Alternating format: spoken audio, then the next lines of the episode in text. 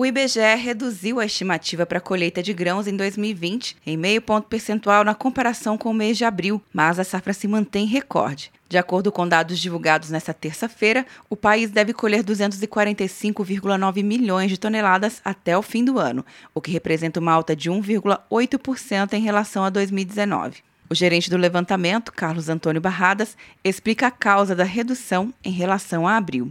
E essa queda se deve aos problemas climáticos enfrentados no estado do Rio Grande do Sul, que teve uma seca prolongada durante o ciclo da cultura. Os três principais produtos do grupo, arroz, milho e soja, respondem por 92,2% da estimativa de produção. Mas, ainda segundo Barradas, o dólar alto incentiva outras produções, como o trigo. Para o trigo, são esperadas uma produção de 6,9 milhões de toneladas, um aumento de 31,4% em relação ao ano anterior. Esse aumento é em função principalmente dos preços do produto que estão bastante elevados, né? porque os preços do trigo variam em função do dólar. O levantamento prevê que a soja deve superar o recorde atingido em 2018, com safra de cerca de 119 milhões de toneladas, o que representa um aumento de 5,2% em relação a 2019, mas uma retração de 1,4% no volume esperado na estimativa de abril. Entre as regiões, o Centro-Oeste lidera como maior produtor nacional de grãos, com 47,2% de participação,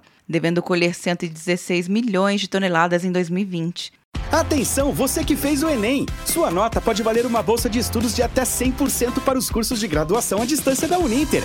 Isso mesmo! Até 100% de desconto em mais de 90 cursos. Transforme seu futuro. Acesse o site e inscreva-se agora. Uninter, a melhor educação à distância do Brasil. Uninter.com De Brasília, Luciana Castro.